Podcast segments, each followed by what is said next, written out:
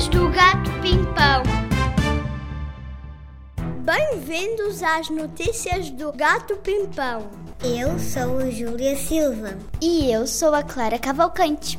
Hoje trazemos uma notícia suculenta. Um novo ingrediente para os pratos europeus. Sim, a Agência Europeia de Segurança Alimentar atribuiu pela primeira vez a classificação de alimento a um inseto, a larva da farinha. Estas larvas já são usadas para a criação de ração para animais de estimação. Mas agora vão poder entregar também os produtos alimentares destinados a humanos. Com uma composição rica em proteínas, gorduras e fibras, essas larvas amarelas podem ser usadas na produção de farinhas, que são depois utilizadas para a confeição de pão, biscoitos e massas. Aqui em estúdio temos três comentadores para falarem sobre este novo alimento: a veterinária Ana Batista, a pediatra Natasha Pinto e o engenheiro Rodrigo Fernandes. O que nos podem dizer sobre este novo alimento? A larva da farinha foi o primeiro inseto a ser avaliado pela União Europeia, segundo a regulação de novos alimentos, que foi aprovada em 2018.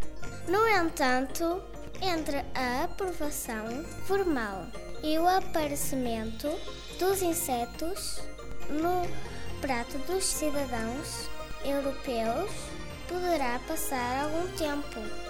A Europa não é pioneira na aprovação de insetos comestíveis. A Austrália, a Nova Zelândia e regiões de África já terão incluído novas espécies no menu, desde barras de insetos hum, até hambúrgueres de grilo. Hum.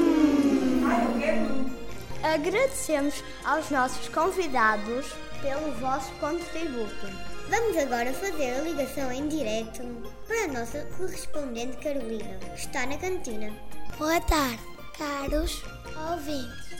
Temos aqui a nossa cozinheira, Ana Luísa.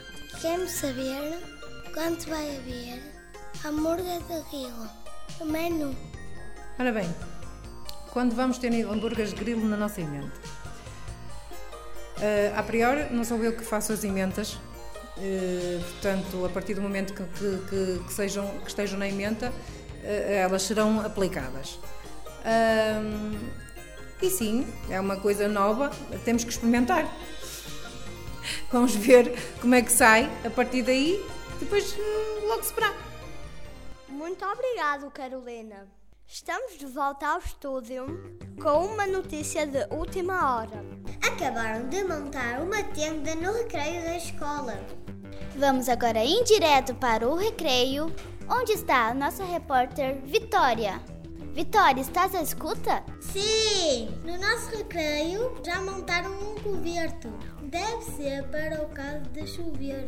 Não, não! É para as eleições do presidente da República. E aqui na nossa escola podemos ter futuros presidentes.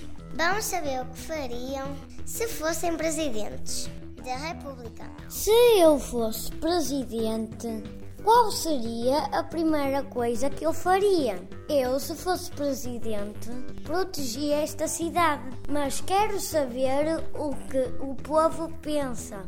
Senhor Luís, se fosse presidente, qual seria a primeira coisa que faria?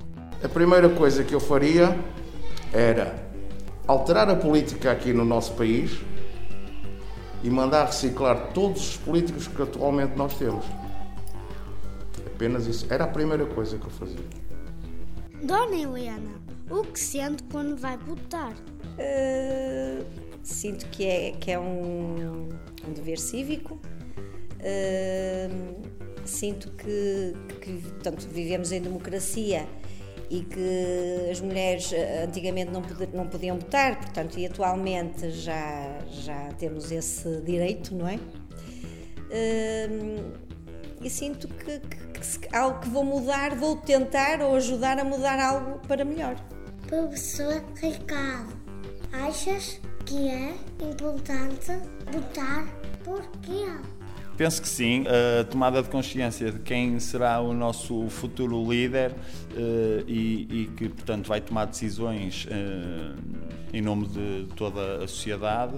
Uh, este pensamento que nós devemos ter sobre quem está a comandar é muito importante e temos que seguir um pouco os seus ideais. Como vocês têm visto agora na, nas eleições, eh, cada candidato tem as suas ideias e, e, tenta explanar as ideias para o povo e o povo depois vai acabar por decidir uh, o que é que quer pôr em prática. Se quer valorizar mais a educação, se quer valorizar mais a saúde, se quer valorizar a importância das minorias na sociedade, se quer excluí-las. Pronto, eh, neste sentido, penso que devemos ter um pensamento crítico, refletir sobre as coisas, para depois, assim, termos uma tomada de consciência e depois fazer a cruzinha no, no candidato ou no partido que achamos que poderá eh, continuar a mudar este Portugal para, para melhor. Professora Carla, lembra-se da primeira vez que foi votar? Lembro-me, sim, senhora. Foi em Lisboa e tinha 18 anos. Foi para as eleições do presidente da Junta de Freguesia e também da Câmara Municipal. Professora Pina, se fosse presidente, o que é que faria? Como sabem, em Portugal, o sistema uh, da política é semipresidencial, com uma grande uh, vertente parlamentarista. O Presidente da República é um chefe de Estado que tem a função de regular o funcionamento das diferentes instituições democráticas. Se eu fosse Presidente, além de cumprir todas as funções de um chefe de Estado, promovia a solidariedade entre as instituições e o diálogo que permitisse o bem-estar entre os cidadãos. Cuidaria dos mais favorecidos e daria muita importância à educação pois se queremos cidadãos mais ativos e intervenientes no desenvolvimento da sociedade, teremos que ter a educação em primeiro lugar. A escola tem um papel fundamental na preparação de cidadãos ativos e comprometidos com a sociedade. Um, o Presidente da República terá que ser uma pessoa com muita humanidade para ajudar os mais desfavorecidos e toda a sociedade em geral. Foi a opinião de alguns elementos da nossa comunidade escolar. Devolvo-te a emissão, João. Obrigado, Martim. Ficamos muito esclarecidos. Com esta fantástica reportagem de rua ou de escola, terminamos as notícias do Gato Pimpão. Nós ainda não podemos, mas quem pode deve exercer o seu direito. Boa tarde e bons votos. Notícias do Gato